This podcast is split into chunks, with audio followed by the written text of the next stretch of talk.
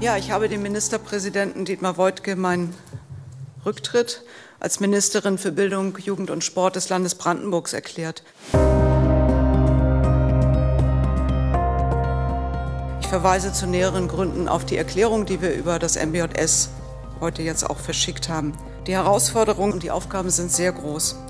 Um dem zu begegnen, ist eine große Geschlossenheit notwendig. Und ich weiß, dass es in der Bildungspolitik gerade in diesem Bereich sehr oft kritisiert wird und es wird selten Danke gesagt. Also Emotionen runter, Verstand an und Ja gesagt. Man möchte natürlich nicht, dass die Partei untergeht, wenn jetzt diese Koalitionsvereinbarung abgelehnt wird. Ich werde dagegen stimmen, weil ich nicht ähm, das mit mir vereinbaren kann, dass die SPD in eine Koalition mit einer rassistischen CDU geht. Ich möchte nicht, dass wir in der Opposition zuschauen, wie Schwarz-Grün regiert und deswegen mit Ja stimmen. Mit diesen sozialdemokratischen Stimmen aus Berlin und Brandenburg herzlich willkommen bei Spreepolitik, dem landespolitischen Podcast von RBB 24.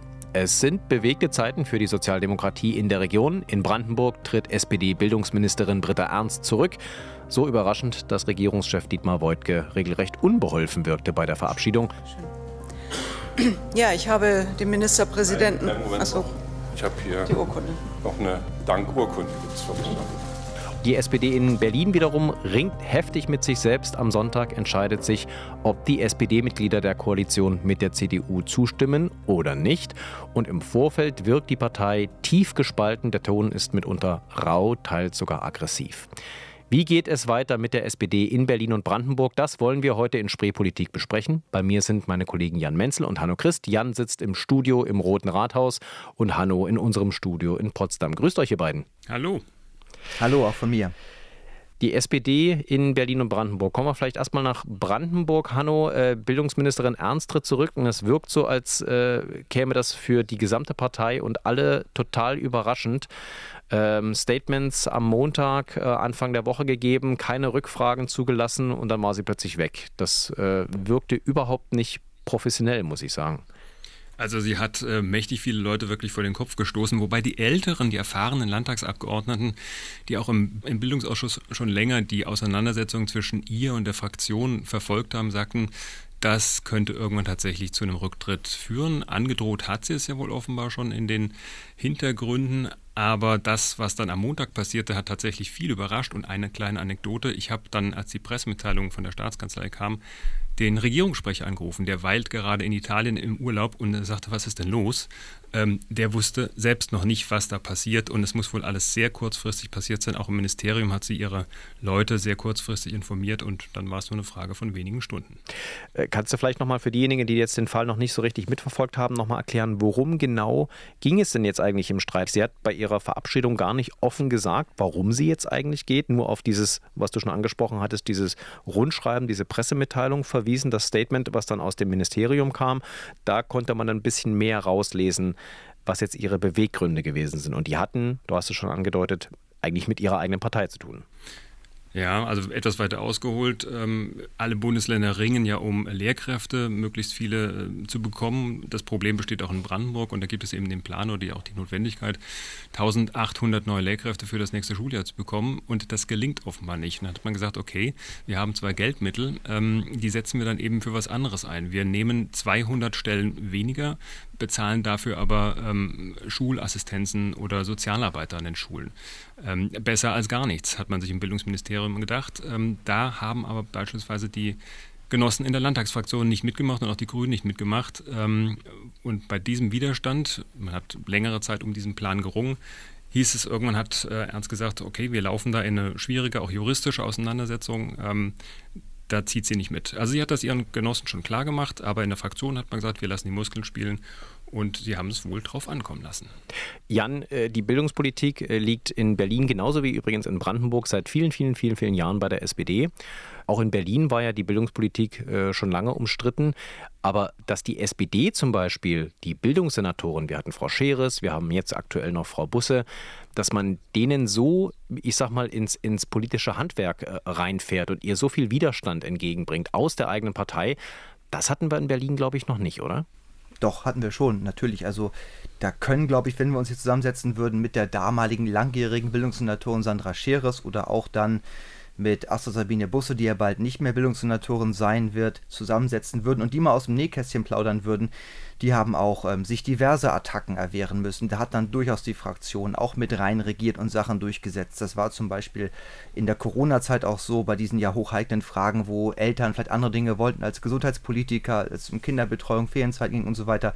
Nee, also dass praktisch ähm, Fraktionen mal gerne reingerätschen, das kommt in Berlin auch vor. Da können auch Bildungspolitiker ein Lied von singen aber dass man sich damit auch dann praktisch ja ein Stück weit ähm, am Regierungschef abarbeitet, dem eine wichtige Säule sozusagen aus dem ganzen Gebälk herausschießt, das ist dann auch aus Berliner Sicht, wenn ich nach Brandenburg gucke, nochmal was Besonderes.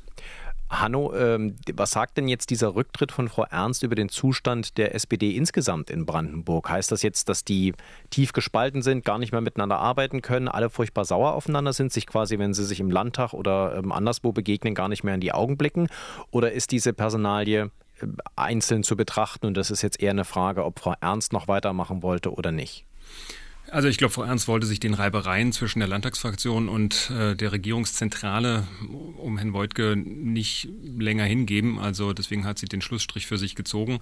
Ähm, es ist, glaube ich, nicht so, dass die Partei insgesamt gespalten ist. Aber was ich jetzt tatsächlich ähm, für mich auch, der ja schon seit ziemlich vielen Jahren die Landespolitik hier beobachtet, äh, erstmals ganz spannend abzeichnet, dass es ein neues Kraftzentrum im äh, Landtag gibt mit der äh, Landtagsfraktion. Also normalerweise gab es tatsächlich eine große Einigkeit zwischen der Fraktion und ähm, der Staatskanzlei und man fragte sich manchmal auch, na gut, wie viel eigenen Willen hat die Fraktion eigentlich noch? Das hat sich jetzt mit dem neuen, also mit dem jetzigen Fraktionsvorsitzenden Daniel Keller mächtig geändert geändert. Dem werden doch Ambitionen auf mehr nachgesagt, also eben auch zum Beispiel den Posten des Ministerpräsidenten. Es gibt es auch noch andere, die da immer wieder genannt werden. Katrin Lange, die Finanzministerin oder Manja Schüle, die Wissenschaftsministerin. Aber er hat jetzt tatsächlich einen Aufschlag gemacht und hat auch nochmal klar gemacht, äh, wie weit er bereit ist zu gehen. Also wir hören auch, ähm, ja, dass ähm, er dass, dass er Machiavelli wirklich gelesen haben muss. Ähm, er, er, hat einen ganz anderen Stil als seine Vorgänger, ähm, die wesentlich kollegialer gearbeitet haben und er macht schon deutlich, er geht auf Konfrontation auch mit Dietmar Woidke, den er natürlich mit dieser Aktion auch mächtig beschädigt hat. Ja, also super spannend, weil da bekomme ich sofort äh, das Gefühl, oh, das ist eine Parallele zu Berlin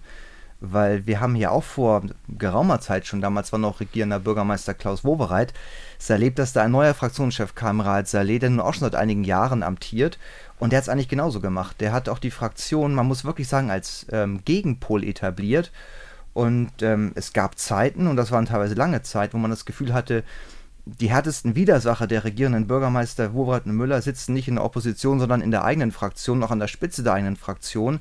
Also dieser Mechanismus, sich selber hier ins Kraftzentrum zu rücken und auch Politik ganz maßgeblich aus dem Parlament heraus zu bestimmen und nicht sozusagen das erste und letzte Wort dann doch ähm, in der Exekutive zu be belassen, dieses Prinzip, das wird eigentlich hier in Berlin in der SPD schon seit geraumer Zeit so praktiziert und das sehen wir jetzt auch gerade wieder, ähm, wenn man sich anguckt in diesen Koalitionsverhandlungen, die wir gerade er erlebt haben und auch in der Entscheidung jetzt über die künftige Regierung in Berlin, da ist eigentlich nicht mehr die noch amtierende SPD-regierende Bürgermeisterin Franziska Giffey, die eigentlich starke Frau, derjenige, der den Ton angibt und vorgibt und den Kurs bestimmt, das ist Raad Saleh, der Fraktionschef.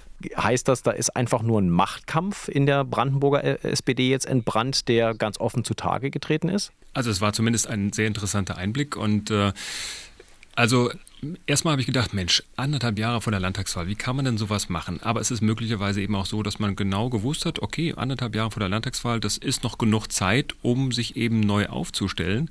Äh, Dietmar Woidke hat ja schon erklärt, er tritt nochmal an als Spitzenkandidat äh, der SPD, er wäre bereit, ähm, aber das scheint noch längst nicht so ausgemacht zu sein. Also ähm, das kenne ich so aus der SPD überhaupt nicht, die tatsächlich anders als in Berlin wirklich immer sehr darauf bedacht war, stilistisch sauber zu bleiben und nach außen extrem geschlossen zu sein. Manchmal manchmal waren wir sehr überrascht, wie gut ihnen das immer wieder gelungen ist, dass wirklich nur ein kleiner Teil eingeweiht war, nichts nach draußen drang von wichtigen Entscheidungen.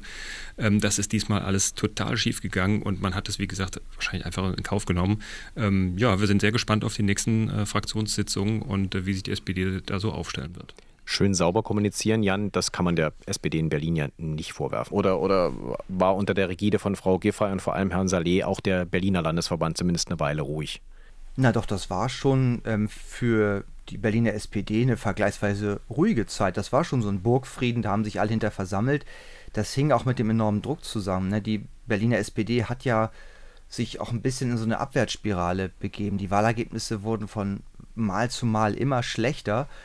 Und es war auch eigentlich allen klar, wenn man jetzt schon, sag ich mal, vor der Wahl sich gegenüber Giffey positioniert hätte und gesagt hätte, das ist der falsche Weg, die falsche Frau, dann wäre man automatisch auch gleich in Gewahrsam genommen worden für einen Wahlmisserfolg. Nun ist es halt so, die Wahlergebnisse sind, wie sie sind und da kann auch in der SPD niemand politischen Gegnern was vorwerfen oder innerparteilichen Gegnern. Das sind die Ergebnisse, die die jetzige SPD-Spitze eingefahren hat. Ähm, dafür muss dann eben auch die jetzige SPD-Spitze die Verantwortung übernehmen. Aber diejenigen, die so lange stillgehalten haben, die kommen eben jetzt und die sagen, ähm, wir haben euch euren Weg gehen lassen, wir haben auch Kursschwenks nach rechts mitgemacht, ähm, Klammer auf, in der Hoffnung, in, mit dem Kalkül, dass es sich an der Wahl ohne auszahlt. Das war nun nicht so. Aber jetzt kommt natürlich auch die Frage für viele, wie kann das eigentlich weitergehen? Wo soll die SPD sich eigentlich künftig im Parteienkonzert verorten? Mit welchen Angeboten soll sie Politik machen? Mit welchen Personen eben auch? Das heißt, die Zeit, wo alle jetzt stillhalten, wo alle sich hinter einer Frau, und Giffer war also die Hoffnungsträgerin, die vermeintlich Stimmen liefern sollte, versammeln, die sind jetzt vorbei, die Zeiten. Dann schauen wir direkt auf dieses Mitgliedervotum, das ja diese Woche läuft. Am Sonntag werden wir dann herausfinden, ob die SPD-Mitglieder mehrheitlich für oder mehrheitlich gegen diese Koalition mit der CDU sind. Jan, wie würdest du denn den Zustand der SPD in dieser finalen wichtigen Woche beschreiben? Also was ich teilweise im Internet zumindest mitbekomme, da wird sich regelrecht angeschrien. Da werden die Befürworter der Koalition, denen wird vorgeworfen, dass sie so eine schattenhafte Kampagne für die Koalition führen. Ähm, andersrum wird dann den Gegnern dieser Koalition auch Unsachlichkeit vorgeworfen und äh, teilweise auch einfach Hysterie, dass sie äh, sich quasi jetzt auf die Hinterbeine stellen und sagen, dann doch lieber Opposition und damit sämtliche sozialdemokratischen demokratischen Ideale und den Wunsch am Mitregieren, Mitgestalten einfach aufgeben, weil ihnen die CDU nicht passt. Ähm, das wirkt alles wirklich chaotisch. Ist das äh, vielleicht auch nur diese, diese Bubble im Internet, die sich da gegenseitig anschreit, oder ist die Partei aus deiner Sicht tatsächlich so tief gespalten und zerrissen? Ich glaube, das eine ist irgendwie erstmal Social Media. Social Media ist Social Media und da gibt es halt Leute, die ähm, ja, also jenseits von Gut und Böse sind, aber ich würde immer davor warnen, dass wenn ein Mitglied von fast 18.600 SPD-Mitgliedern üble Dinge verbreitet und darauf andere reagieren, daraus nun gleich ein Sittengemälde einer ganzen Partei zu stricken. Das ist, glaube ich, wird auch der Sache nicht wirklich gerecht. Aber dass es da Dinge gibt, wo man nur sagen kann, um Gottes Willen, klar, das, das ist so. Das hat es aber bei anderen Konflikten auch schon gegeben, lange bevor Social Media diese Bedeutung hatte. Also da würde ich auch sagen, das ist nicht unbedingt neu. Es ist nicht schön, aber es ist nicht wirklich neu. Und das jetzt da auch heftig gerungen wird, ist klar, weil es geht da auch um einiges. Es geht um Überzeugung für Leute, darf man nicht vergessen. Wer Politik ehrenamtlich macht, macht das teilweise auch, weil er an Dinge glaubt und Dinge verändern möchte. Und dann gibt es Leute, die natürlich auch in Amt und Würden sind, die damit ihr, ihr Brot verdienen. Für die geht es auch um eine Menge. Und das kann man ganz gut sehen. Diese eine Kampagne, die ist halt gelabelt besser mit uns. Da sagt ist eigentlich schon alles gesagt. Das sind vor allen Dingen dann auch Staatssekretäre, leitende Mitarbeiter in Verwaltungen, Ex-Senatoren, auch Wolfgang Thiers ist mit dabei, die sagen, ja, nach Lage der Dinge ist jetzt der Weg mit der CDU der beste. Müssen wir machen, komm los, wir können dann gestalten, besseres Opposition. Und die anderen sagen eben, no GroKo, das ist ähm, für die SPD Gift, das sagen die Jusos vor allen Dingen. Kleiner Witz am Rande, es ist ja gar keine GroKo. Nicht? Das, was ähm, Schwarze ja. und Rote in die Waagschale werfen, das ist ja eigentlich ähm, eine kleine Koalition, aber es ist immer eine Mehrheit. Aber sei es drum. Also das ist halt die andere Seite und die sind natürlich auch Überzeugungstäter, die haben auch Hintergedanken natürlich, die wittern die Chance, dass sie jetzt mit einem Mal die parteirechte Giffey abräumen können und auch noch Saleh, der ja so der wirklich der versierteste Strippenzieher überhaupt in der Berliner SPD ist, den auch noch irgendwie ein bisschen zumindest einhegen und am liebsten natürlich auch beiseite schieben könnten. Aber das ist natürlich auch sozusagen jetzt die ganzen Dinge, die zusammenkommen. Und das erklärt aber dann auch in der Gesamtschau, warum hier wirklich extrem stark, ähm, Saleh hat gesagt, äh, politisiert diskutiert wird. Das fand ich hübsch umschrieben, weil es ist natürlich eine Polarisierung, die stattfindet, aber die ist ja per se auch in der Politik, in der Partei auch nicht verkehrt. Genau, politisierte Diskussionen sollen ja in Parteien öfter mal vorkommen. Ich glaube, dafür wurden sie ursprünglich auch mal ähm, erfunden. Hanno, äh, du hast die Brandenburger SPD etwas anders beschrieben. Da äh, lief es sehr lange sehr ruhig. Man hatte auch irgendwie von außen aus Berlin auf Brandenburg geblickt immer den Eindruck, also so die Landeschefs Dietmar Woidke, die sitzen sehr fest im Sattel, die haben alles im Griff. Aber wenn man auf die Umfragen zum Beispiel schaut, die letzten muss man ja auch klar sagen, also die SPD in Brandenburg hat nicht den gleichen Abwärtstrend hinter sich wie die in Berlin, aber so richtig rosig sieht es da ja auch nicht aus, vor allem weil die stärkste Oppositionspartei im Landtag, die AfD, inzwischen auch sich zur stärksten Kraft im gesamten Land Brandenburg aufschwingt. Ja, da gibt es Umfragen und die AfD ist im Moment sehr selbstbewusst. Und äh, aber die SPD hat mir auch schon bei den letzten Wahlen gesagt, hm, die schaffen das nicht mehr. Und dann haben sie aber tatsächlich mit dieser Einheit gepunktet. Ein Brandenburg war ja der Slogan und sie haben es tatsächlich geschafft, die Nase vorn zu haben. Also dieses Konzept hat immer funktioniert und das könnte der SPD jetzt tatsächlich mal irgendwie wegbrechen. Mal sehen, wie sie die Wogen glätten werden, wenn überhaupt.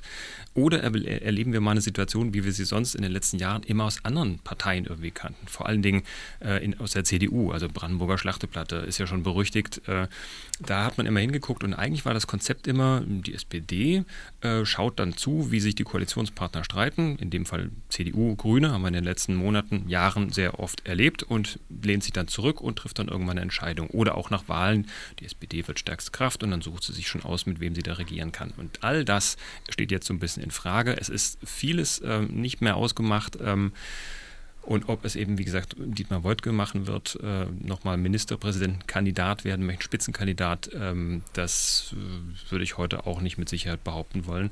Äh, er selbst ist übrigens, ähm, da fragen wir uns auch, ob er sich das so leisten kann, äh, bei den ganzen Fraktionssitzungen, es gab jetzt eine SPD-Fraktionsklausur in, in Europin, wo man eigentlich über andere Dinge sprechen wollte, aber natürlich war der Rücktritt dort auch nochmal ein prägendes Thema. Äh, da war Woidke auf Einladung des polnischen Staatspräsidenten in, in Warschau ähm, wo viele meinten, no, wäre es nicht besser gewesen, wenn er zu Hause ist, wenn die Hütte brennt. Äh, aber er hat sich offenbar anders entschieden, war da in Zwängen. Jetzt am Dienstag kommt die Fraktion äh, regulär wieder im Landtag zusammen. Auch da wird es sicherlich auch wieder Thema sein. Wojtke ist auch wieder nicht da. Es wird ihm oftmals vorgehalten, ähm, sich aus Konflikten rauszuhalten und in entscheidenden Momenten eben nicht die Führung zu übernehmen. Das fällt ihm jetzt womöglich auf die Füße. Wie seht ihr denn beide jetzt den Zustand der SPD insgesamt? Glaubt ihr, dass diese, diese Zeit der langen, nicht nur Regierungsbeteiligung, teilweise Regierungsführung der SPD in Berlin und in Brandenburg irgendwie sich so langsam dem Ende zuneigt, dass diese Ära der, der SPD-Regierung, Mitregierung endet, weil die Partei sich vielleicht auch müde gekämpft hat. Das Bildungsressort steht ja da fast exemplarisch dafür. Also man hat es in Brandenburg, hat man sich sehr viel Unmut inzwischen aufgeladen. Es ist ein äh, anstrengendes Ressort, wo man sich inzwischen selbst zerlegt. Und auch in Berlin ist das Bildungsressort eins, das äh, auch innerhalb der Partei heftig umstritten ist und man jetzt erstmals seit vielen, vielen Jahren das dann wahrscheinlich in einer neuen Koalition an die CDU abgibt. Ja, ich grübel so ein bisschen, ob da wirklich an der Stelle Berlin und Brandenburg so um, man kann sie vergleichen, aber ob es wirklich das, das Gleiche ist, das weiß ich nicht. Ich bin da, bin da unsicher so.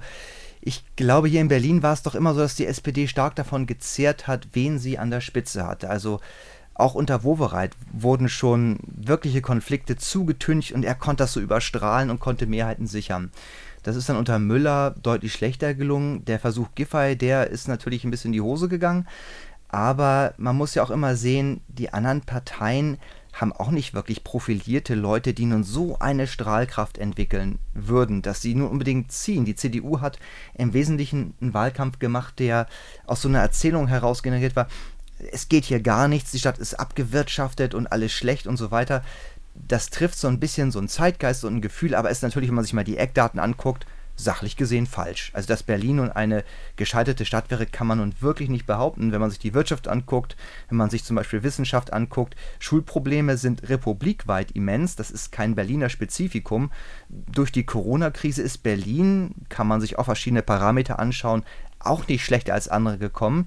Klar, wir haben in puncto Verschuldung inzwischen ähm, wieder leider sowas wie eine rote Laterne uns da an Land gezogen, aber da muss man mal gucken, wie dann die Weichenstellungen der Zukunft sind. Also ähm, ich bin mir nicht ganz sicher, ob man jetzt schon vorzeitig sagen sollte, dieses sozialdemokratische Vierteljahrhundert, das ist nun vorbei.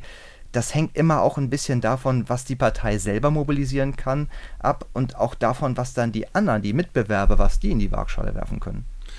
Ja, und in Brandenburg ist es fast schon tragisch, ähm, dass man so gut dasteht wie eigentlich noch nie und auch glaubt, dass man äh, einige Bundesländer noch, äh, auch Berlin, in den nächsten Monaten äh, überholen wird, was die Wirtschaftskraft angeht. Also tatsächlich steht Brandenburg in vielerlei Hinsicht ziemlich glänzend da im Vergleich zu den letzten Jahren.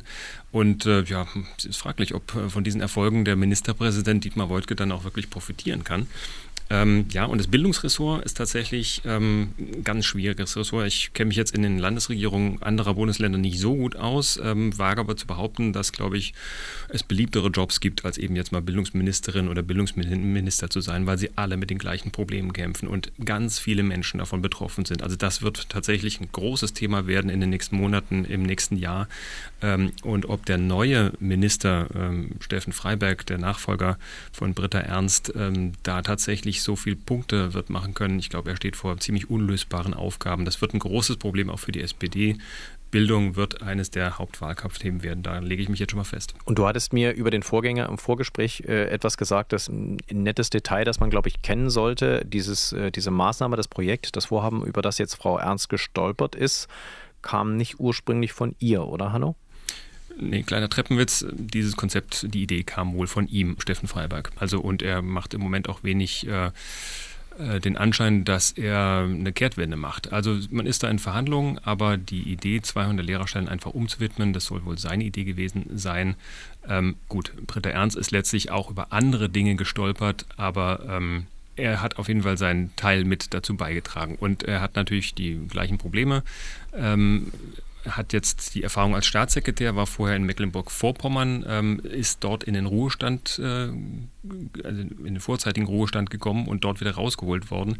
Es ist jetzt auch nicht nur eine Erfolgsgeschichte, die dieser Steffen Freiberg hier mitbringt. Ähm, 41 Jahre alt, äh, SPD-Genosse. Ich glaube, man musste sehen, dass man möglichst schnell diese Stelle besetzt. Dafür gibt es ja auch Kritik an der Staatskanzlei, dass man vielleicht sich da noch mehr Zeit hätte lassen sollen. Aber es brauchte einfach jemand, der es ganz schnell macht. Und die dann, siehe an, es war eben Steffen Freiberg. Kurz noch die Frage, Hanno, wie nervös schaut denn eigentlich die SPD in Brandenburg auf diesen Mitgliederentscheid jetzt in Berlin? Ist das, sehen die das als reines Berliner Problem an oder sagen die sich, wenn das schief geht, äh, dann äh, schwappt vielleicht so eine SPD-interne Krise, die dann ausbrechen könnte, auch auf uns rüber. Nee, glaube ich gar nicht. Also ich, da, das guckt man sich mit Gelassenheit äh, zurückgelehnt an und ähm, die Zusammenarbeit der beiden Bundesländer hat ja in den vergangenen Monaten immer mal wieder ähm, gelitten. Also ich glaube, da geht man auch immer mal wieder getrennte Wege. Man wird sich irgendwie finden, egal wie das jetzt äh, am Wochenende ausgehen wird. Äh, natürlich wird das registriert, aber ich glaube nicht, dass man da ein Überschwappen ähm, befürchtet, das sind dann doch noch sehr getrennte Welten in den SPDen der beiden Bundesländer. Und Jan, wir beide telefonieren dann am Sonntag auf jeden Fall miteinander, weil du gute Drähte in die SPD in Berlin hast. Was meinst du, wenn die SPD-Mitglieder mehrheitlich Nein sagen zur Koalition, was passiert dann in Berlin mit der SPD? Äh, ich habe in der These, bin ich so ein bisschen skeptisch, ob das wirklich so sein wird. Also ich würde eher denken, wobei das wirklich auch, muss man sagen, Glaskugel ist, weil diese knapp 18.600 Mitglieder, das sind halt am Ende des Tages das eine große unbekannte Nummer. Wie die abstimmen, kann man nicht sicher prognostizieren. Ich würde aber schon eher denken, so wie ich die Partei wahrnehme, auch mit so einem gewissen Verständnis davon, was staatstragend ist, dass da am Ende wahrscheinlich doch eine knappe Mehrheit Ja sagt zu diesem schwarz-roten Bündnis.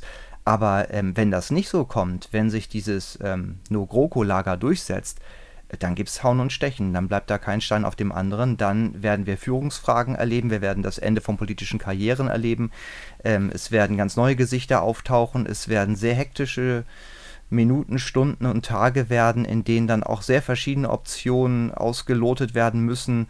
Ähm, das wird wirklich dann für uns als Reporter, aber nicht nur für uns, unheimlich spannend werden dann sprechen wir auf jeden Fall darüber in der nächsten Folge von Spreepolitik. Ich danke euch beiden soweit für eure Einschätzungen und wir sind auf jeden Fall beim Mitgliedervotum am Sonntag für Sie dabei. Ich danke euch beiden. Danke auch.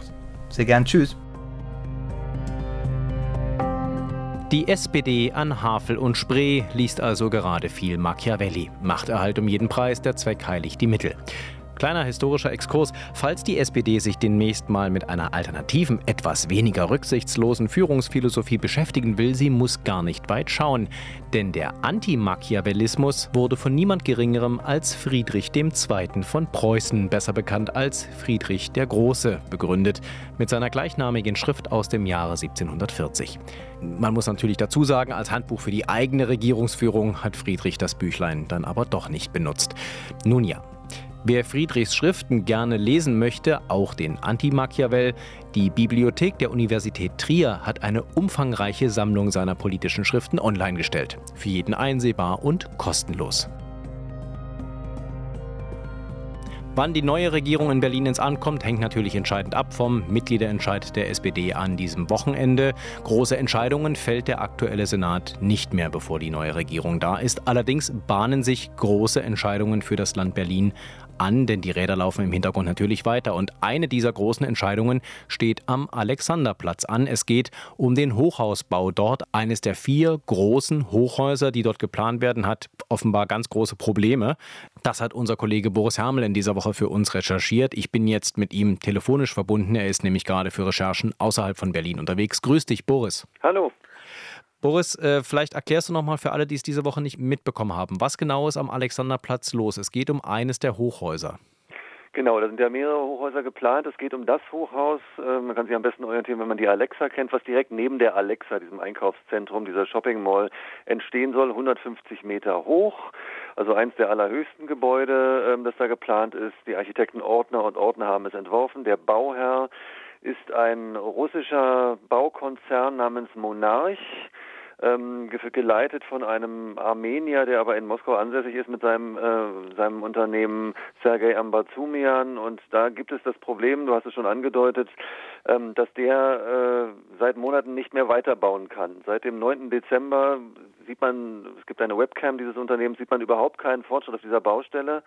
Ähm, und der Berliner Senat hat damals über die Berliner Immobilienmanagement GmbH einen ziemlich guten Vertrag mit denen ausgehandelt. Die haben eine sogenannte Bauverpflichtung. Und in diesem Vertrag sind Meilensteine festgelegt. Die müssen also bestimmte ähm, Stadien in einem bestimmten Zeitplan erreichen. Und sie sind weit hinter diesen Meilensteinen zurückgeblieben und haben ganz viele gerissen. Und deswegen hat äh, sich der Senat das eine Weile angesehen bis jetzt und jetzt äh, aber Konsequenzen gezogen und jetzt gesagt, wenn ihr jetzt ähm, es nach wie vor nicht schafft, äh, weiterzubauen und da ist jetzt seit fast einem, fast fünf Monaten gar nichts mehr passiert auf dieser Baustelle neben der Alexa, dann können wir nicht mehr umhin und müssen euch eine Vertragsstrafe auferlegen. Das hat der Senat jetzt getan in Höhe von fünf Millionen Euro. Das hat er auch schon Ende letzten Jahres getan. Es gab eine Frist zur Zahlung dieser Strafe. Die lief am 17. April, also vor ein paar Tagen ab. Anfang dieser Woche und äh, diese Frist wurde auch gerissen. Äh, Mon Monarch hat auch da die 5 Millionen nicht gezahlt, sodass der Senat jetzt in der Position ist zu sagen, jetzt vollstrecken wir. Der Finanzsenator Daniel Wesner, der noch Finanzsenator von den Grünen sagt, das ist jetzt eine Zwangsvollstreckung. Das heißt, sie gucken sich Kontonummern an, die sie kennen und gucken, was da zu holen ist. Im Prinzip versuchen sie, ein Konto zu pfänden. Nur um klarzumachen, was heißt, die haben einen Baufortschritt nicht erreicht. Also die äh, sollten zu dem jetzigen Zeitpunkt, hast du recherchiert, ungefähr beim 13. Stockwerk angekommen sein. Der Turm soll insgesamt 150 Meter hoch werden. Gebaut haben sie den Keller sozusagen. Und genau. das war's. Die, die Untergeschosse sind fertig und ähm, du hast völlig recht, der 13. Stock, das sollte jetzt aber nach einem schon verlängerten Zeitplan der aktuelle Stand sein. Ursprünglich sollten die im Prinzip fast fertig sein äh, zu diesem Zeitpunkt. Ähm, dann hat man aber gesagt, okay, wegen Corona geben wir euch noch ein bisschen Zeitpuffer obendrauf. Das waren noch mal 13 Monate, die man denen äh, obendrauf gegeben hat. Und auch diesen 13 Monaten hängen sie komplett hinterher. Äh, nach diesen 13 Monaten müssen sie jetzt eben im 13. Stock angekommen sein, aber sie haben gerade mal Bodenhöhe erreicht. Genau, äh, da sind sie, man sieht da, wenn man von oben drauf guckt, auch tatsächlich nur wie so eine, wie so eine Betondecke, quasi genau auf Erdgeschossniveau, auf Bodenniveau. Äh, und es sieht irgendwie fast so aus, als hätte man da unten ein Parkhaus gebaut und da wär, würde man aufs Dach schauen, aber tatsächlich soll da ein Hochhaus hin. Der Monarchturm ist ja auch ein Solitär am Alexanderplatz. Das ist der einzige von den dort geplanten Hochhäusern, äh, der auch tatsächlich 150 Meter hoch werden darf. Alle anderen wurden ja gekürzt, gekappt. Das heißt, äh, eigentlich sind die ja mal in einer Pole Position gewesen, oder? Die haben ja auch als Erste angefangen, da zu bauen. Die sind in der Pole Position gewesen. Die haben zu dem Zeitpunkt schon den B-Plan, also den Bebauungsplan bekommen und dann auch die Baugenehmigung, als die 150 Meter noch auch politisch gewollt waren. Ähm, deswegen können sie auf denen beharren. Die anderen sind alle auf 130 Meter jetzt gestutzt worden. Bei einem anderen äh, amerikanischen Projekt, da ist man noch so ein bisschen im Streit, ob die nicht auch 150 Meter dürfen, was sie gerne würden. Aber, aber fest steht tatsächlich, das sind die in der Pole Position, äh, der russische Investor, und die könnten 150 Meter bauen. Die haben nur echt offenbar ein Finanzproblem. Und dieses Finanzproblem scheint nicht darin zu bestehen, dass sie das Geld nicht haben, sondern offenbar, da ist auch die Berliner Seite von überzeugt, daran, dass sie das Geld nicht aus Russland rauskriegen. Äh, das hat natürlich mit den Sanktionen zu tun. Der in Berlin ansässige Anwalt, der Monarch vertritt, der betont immer wieder, der Chef von Monarch steht auf keiner Sanktionsliste, das ist auch alles zutreffend.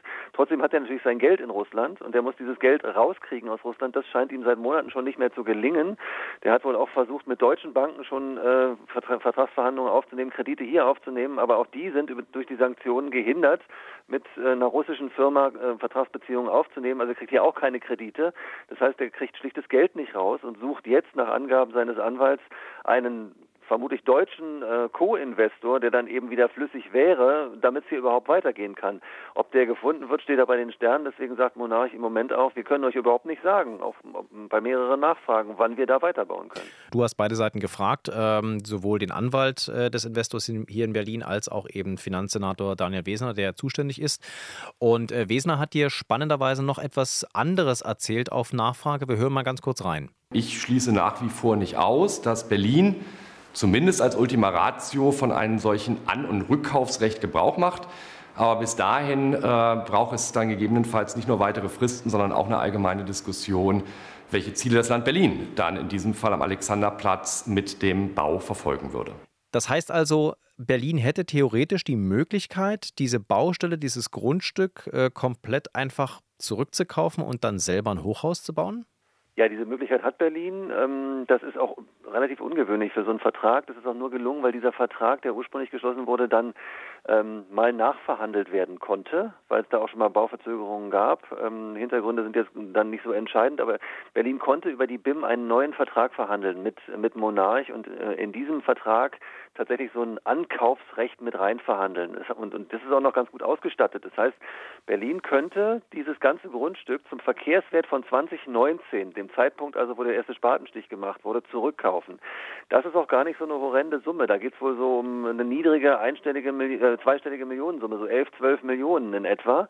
Ähm, müsste aber für die Leistungen, die Monarch erbracht hat, also diese drei Untergeschosse, ähm, die Betondecke und so weiter, natürlich auch was auf den Tisch legen. Deswegen ist da relativ unklar im Moment, wie der Verkehrswert heute wäre. Das wäre das Maximum, ähm, was Berlin dann zu zahlen hätte. Also es kann dann schon äh, deutlich mehr werden als 11 Millionen, aber trotzdem ist es jetzt keine Horrorsumme. Das heißt, ähm, Monarch würde nicht in der Lage sein, nach dem Vertrag äh, seine kompletten Investitionen von Berlin zurückzuverlangen. Das äh, funktioniert nicht. Ähm, dennoch muss Berlin sich natürlich die Karten legen und überlegen, was wollen wir denn da überhaupt machen? Dieser, dieser Entwurf von Ordner und Ordner von den Architekten ist hoch anspruchsvoll. Es gibt gar nicht viele Firmen, die das wohl bauen können. Ähm, in Deutschland, in Berlin schon gar nicht. Ähm, und äh, wahnsinnig teuer. Und das kann sich Berlin mit Sicherheit nicht leisten. Da müsste man überlegen, legt man den den zu zahlenden Preis an Monarch wirklich auf den Tisch und was kriegt man dann dafür? Baut man da vielleicht nur ein Zehngeschosser? Baut man da äh, ein ganz anderes Gebäude? Lässt man das so liegen? Dann kostet es natürlich ein bisschen viel Geld und das, darauf verweist auch der Finanzsenator immer wieder, dass, dass darüber eine Debatte geführt werden muss, ob wir uns das wirklich leisten wollen. Er zieht nur erstmal die Daumenschrauben an, weil was Berlin nicht will, und das kann man ja auch absolut nachvollziehen, ist da eine Investitionsruine zu haben, also die jetzt weiterbauen zu lassen, dann im fünften Stock wieder stoppen zu lassen, weil das Geld wieder alle ist und dann steht da so ein Torso rum, das will natürlich keiner. Ich bin mal ganz egoistisch egoistisch aus Berliner Sicht. Äh, ich könnte mir da schon ein paar Sachen vorstellen, die Berlin da bauen könnte. Und ich meine, muss man denn unbedingt das bauen, was die Architekten Ordner und Ordner sich da ausgedacht haben? Kann man da nicht auch einfach einen, ja, wie du es gesagt hast, einen hübschen Zehngeschosser oder vielleicht noch höher hinbauen und dann zum Beispiel sowas wie die zentrale Landesbibliothek da reinbauen? Ich meine, für die brauchen wir ja auch noch einen Ort. Und Alexanderplatz ist super angebunden. Mein Gott, also ihr könnt mir Schlimmeres vorstellen. Das, das, richtig. Natürlich sind die daran nicht gebunden. Die können die Planung ändern. Sie sind ja selber der Plangeber. Das Abgeordnetenhaus hat den Bebauungsplan ja, ja, abgesegnet. Den kann man auch ändern. Das kann das Abgeordnetenhaus dann erneut absegnen. Äh, die Baugenehmigung wird, wird, wird, vom Bezirk Mitte erteilt. Äh, auch das ist, das ist Berliner Verwaltung. Also da ist, da ist einiges möglich. Es muss sich nur irgendwie rechnen. Also man muss, man muss es immer in Verhältnis setzen zu dem, ähm, zu dem Kaufpreis, den man Monarch dann beim Ankauf zahlen müsste. Aber unterm Strich ist Berlin da im Gegensatz zu vielen anderen älteren Verträgen in einer verdammt guten und komfortablen Vertragssituation. Wie wär's mit Wohnungen am Alexanderplatz? Wahnsinn. Ähm, dann, Boris, danke für die Recherche. Wir bleiben da auf jeden Fall dran. Äh, interessant ist natürlich, die anderen Hochhäuser am Alexanderplatz wachsen derweil weiter bis auf eins vom US-Investor Heinz. Das ist immer noch in den Startlöchern oder noch nicht mal losgebaut. Aber zwei andere sind ja schon im Entstehen, oder? Naja, das, äh, die sind noch ziemlich am Anfang, ehrlich gesagt. Also Covivio kann ja im Moment noch gar nicht bauen wegen der U2-Havarie. Ähm, äh, die sind gerade dabei, diese sogenannten Injektionsleitungen Pflanzen unter den U2-Bahnhof zu äh, injizieren, damit sie den wieder um vier Zentimeter anheben können. Da hat ja die Havarie gegeben und bei ähm, bei, bei Benko, also bei äh, Signa auf der Seite hinter dem Kaufhof, da äh, ist man auch noch mit den Abbrucharbeiten beschäftigt, um dann da eben neu nach oben zu bauen. Man muss vielleicht noch eins sagen, das ist ganz bemerkenswert, ähm, der Alexanderplatz, diese vier großen äh, Bauvorhaben, die da sind, bis auf den Alexander Tower, also die anderen drei, die sind alle in der Nähe von U-Bahn-Linien. Diese U-Bahn-Höfe sind und, und Linien sind alle um die 100 Jahre alt. Äh, und Covivio hat man schon gesehen, wie gefährlich das werden kann, ähm, wie man sich verschätzen kann, ähm, dass dann plötzlich eben der U-Bahnhof doch in Mitleidenschaft gezogen wird durch dieses große äh, Hochhaus. Bei Heinz äh, hat man jetzt Jahre verloren dadurch, dass Heinz da praktisch zwei Tunnelröhren der U5 komplett neu bauen muss, bevor die oben drüber anfangen können, ein Hochhaus zu bauen. Also der Baugrund Alexanderplatz ist sehr viel komplizierter, als sich das der Großplaner Hans Kolloff Anfang der 90er Jahre irgendwann mal gedacht hat. Aber zumindest für den Monarchturm kann man sagen, der steht eigentlich an der idealsten Stelle von allen, oder? Das ist richtig. Da ist nur der Gruner Straßentunnel drunter. Da gab es am Anfang mal ein paar Probleme, die sind aber ausgeräumt. Der ist sozusagen weit genug weg von den U-Bahnen, um da keine Probleme zu verursachen. Nur die haben halt ein Geldproblem. Dann schauen wir mal, wie der neue Senat, voraussichtlich neue Senat, mit dieser Problematik umgeht. Es könnte sich ein interessantes Geschäft aufdrängen. Die Entscheidung werden wir dann natürlich auch beobachten. Boris, ich danke dir erstmal soweit für die Einschätzungen. Sehr gerne. Ciao. Ciao. Und das war's mit der Spreepolitik für diese Woche. Zum Abschluss noch ein Podcast-Tipp. Dark Matters, unser RBB-Podcast über die Welt der Geheimdienste. Jede Woche gibt es eine neue Folge in der ARD-Audiothek. In der aktuellen geht es darum, wie Geheimdienste eigentlich an ihre vielen Informationen kommen.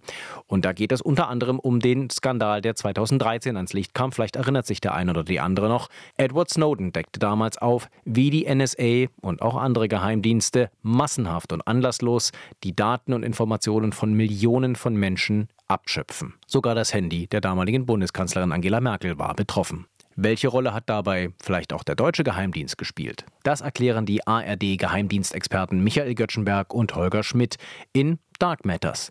Die Geheimnisse der Geheimdienste. Immer mittwochs als Podcast in der ARD Audiothek. Da finden Sie auch uns, die Spreepolitik.